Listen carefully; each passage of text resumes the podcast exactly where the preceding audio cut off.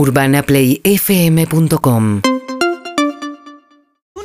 vence el decreto actual de Alberto Fernández que declaró en alarma ciudad y provincia eh, con la consecuencia de que no debiera haber clases, si se cumpliera ese decreto, presenciales en la ciudad de Buenos Aires tampoco. La provincia de Buenos Aires hay que ver qué pasa después del 21, si van a mantener o no la modalidad a distancia en la provincia de Buenos Aires, ¿no?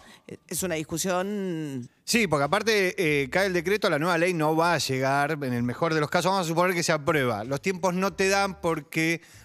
recién va a ser tratada en el Senado la semana que viene, donde va a ser aprobada, pero después va a diputado a las comisiones. Para eso, la pregunta es cómo sigue el tema de la presencialidad en las escuelas, en el área metropolitana también. Y eh, recuerden que el 24 el feriado puente fue suspendido, no va a haber feriado puente para desalentar los viajes, pues sí, va a haber turismo y tenés las clases todavía sin ser presenciales.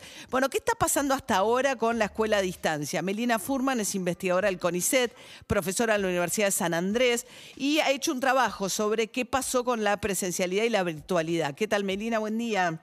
¿Qué tal? Buen día, María, ¿cómo estás? Bien, bien. Bueno, contanos qué, qué, qué, qué investigación este, hiciste. Hicimos un trabajo con el Observatorio de Argentinos por la Educación, una encuesta a familias de todo el país, una muestra representativa de, de familias que mandan a los chicos a escuelas primarias de todo el país, preguntando cómo fue esta vuelta a clases, ¿no? Hasta ahora, eh, qué modalidades usaron las escuelas, qué pasó con los protocolos, eh, cómo se ajustaron las familias y una de las cosas que encontramos es que eh, la, mayoría de las escuelas está volviendo a la presencialidad con una modalidad eh, mixta, híbrida, ¿no? Algunos días en casa, otros días en la, en la escuela. E indagamos un poco también qué pasa cuando los chicos están en casa, eh, qué tipo de, trabajos hacen, si tienen trabajo virtual. La verdad es que lo que sucede, bueno, la primera buena noticia es que la presencialidad, que sabemos de lo que pasó el año pasado y estudios en todo el mundo que es tan necesaria para que los chicos no solo sostengan la continuidad de los aprendizajes, sino para el bienestar emocional, ¿no? para que los chicos tengan cierta rutina, puedan estar con sus compañeros, con sus docentes. Bueno, eso se está dando, se está dando de manera mixta, obviamente, porque las escuelas lo que tuvieron que hacer fue repartir a los chicos en burbujas para que uh -huh. hubiera distancia, para que se, se eh, cumplían los protocolos, con lo cual con el mismo grupo de docentes están teniendo que hacer, eh, trabajando con la mitad de los chicos por vez, eso hace que los chicos vayan menos tiempo a la escuela y trabajen en sus casas, pero están yendo, ¿no? Y lo, y lo, que, lo que nos dicen los datos de la encuesta es que los protocolos a nivel nacional se están mayormente cumpliendo. Entonces ahí hay una buena noticia. Algo que, que empieza a haber una revinculación física también con la escuela, digamos, que este año...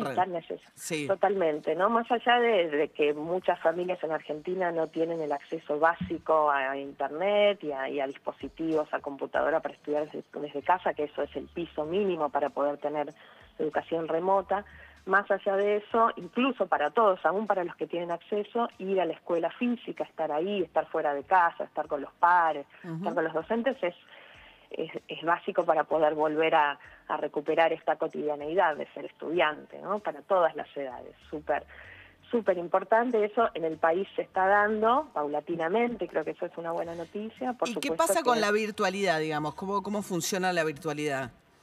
Mira, lo que encontramos en esta encuesta, y insisto, esta primera encuesta que hicimos, y ahora van a salir algunas más, es para escuelas primarias.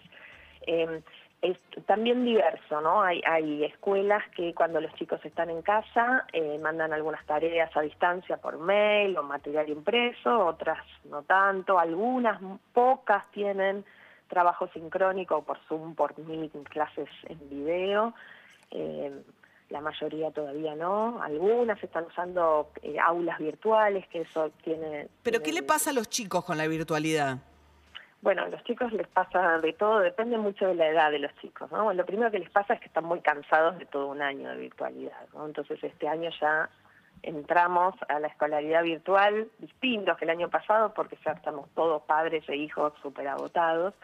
Eh, la virtualidad, cuando el acceso a la tecnología y a la y a tener una computadora desde casa, y los chicos son más grandes y tienen más autonomía, es un complemento interesante de la presencialidad, en el sentido de que si una clase virtual está bien pensada, usa uh -huh. buenos recursos, se pueden hacer Sí, cosas pero les cuesta más engancharse a los chicos, me parece. También están las reglas poco claras de, a los docentes no- de si te- los obligan o no a prender la cámara.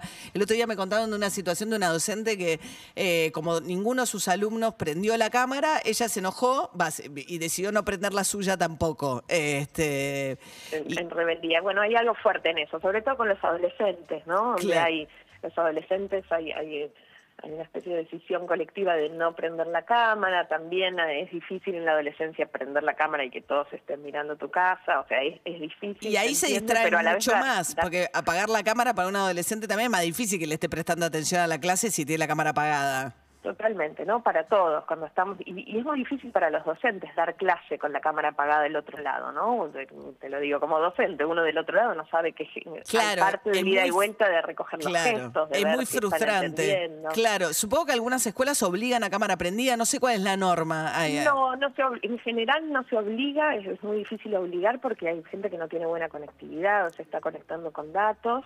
De todas maneras, esto de la clase sincrónica por Zoom o por Meet o por lo que sea es la minoría de, lo de las- los casos. ¿no? La mayoría de los casos lo que sucede es que cuando los chicos están en casa, eh, digo a nivel sistémico, ¿no? Digo, sobre todo Sí. por ahí en la escolaridad privada hay, hay más de estos videollamadas cuando los chicos están en casa, pero si mirás sistémicamente, la mayoría de las escuelas lo que hacen es o mandan tarea escrita o por mail, los chicos las hacen solos con sus padres cuando tienen la suerte y los padres Claro. pueden estar ahí. Entonces ahí lo que pasa es súper heterogéneo y eso va a dejar secuelas, Claro. está ya dejando, ¿no? En términos de, de calidad educativa, de, qué, de cuál es la experiencia de aprendizaje de los chicos. Eh. Un montón de chicos están teniendo una experiencia de aprendizaje mucho más débil, te diría. que- Mucho más limitada, claro, por que supuesto. antes. Por supuesto.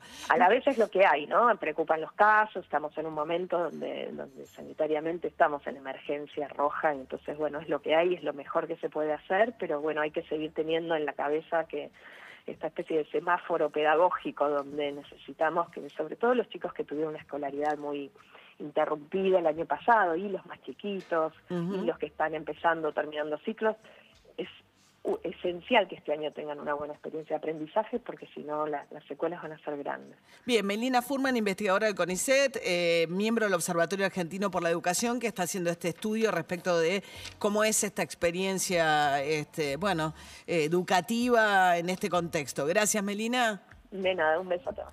Hasta luego.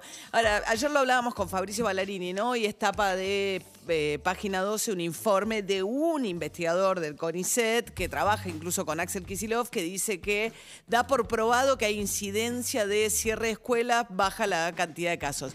Eso no es un informe del CONICET, es como que yo dijera que Melina Furman es un informe del CONICET. no, investigadores del CONICET trabajan en distintas instituciones y tienen su producción académica. De hecho, eh, muchos señalaban que el informe que salió, como que es la prueba contundente de que cerrar, que la no presencialidad genera baja de casos. Bueno, simultáneamente a esa medida se tomaron muchas otras en provincia de Buenos Aires. Entonces, hay gente que critica el informe que dice, bueno, ¿cómo sabes cuál de todas las variables fue la que incidió para baja de los casos? Eh, de nuevo, me parece que ahí también hay que ver el uso del transporte público, la cercanía, me parece que hay que ir como más fino, hilando, pero cada uno termina buscando en los datos aquellos datos que corroboran las creencias propias, ¿no? Urbana Play 1043.